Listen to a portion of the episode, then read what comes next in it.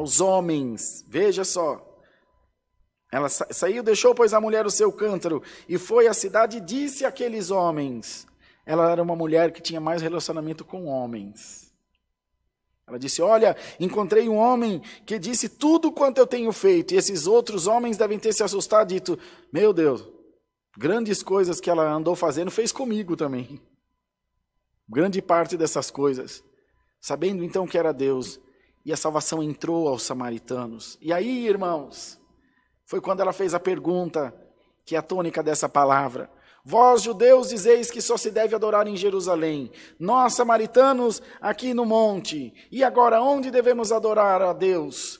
E o Senhor disse: A hora vem em que o Pai busca para si adoradores que o adorem em espírito e em verdade, porque Deus é espírito, e é necessário que aqueles que o adoram o adorem em espírito